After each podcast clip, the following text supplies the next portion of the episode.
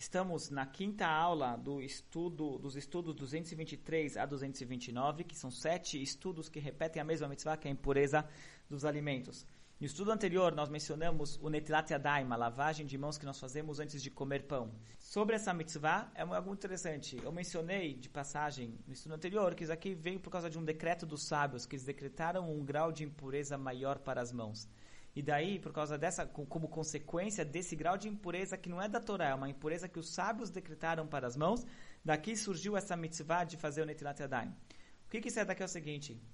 posteriormente na história, a gente viu que essa mitzvah trouxe uma proteção para o povo judeu. Na época que tinha peste negra e tinha doenças na Idade Média que se, se espalhavam pelos centros urbanos,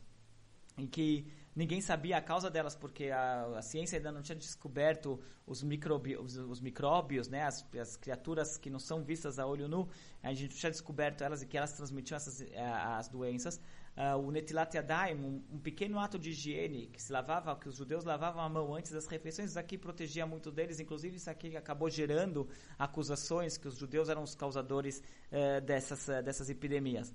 Porém, a gente vê que aqui uma mitzvah, que não foi nem da Torá, uma mitzvah que veio dos sábios, ela teve essa visão, vamos falar assim, de proteger os judeus. Então a gente vê que, na verdade, tudo que, que, que existe na Torá, mesmo aquelas coisas que são dos sábios, eh, por mais que talvez o sábio que decretou isso daqui ele não conhecesse os micróbios, ele conhecesse o benefício que ele estava trazendo, porém a gente vê como as mitzvot elas vêm de um, de um grande maestro lá em cima, até mesmo aquelas coisas que foram feitas pelos sábios, vêm de um grande eh, maestro lá em cima, um grande conhecedor da, do mundo, e que essas mitzvot elas trazem para nós benefícios, mesmo que a gente não consiga entendê-los.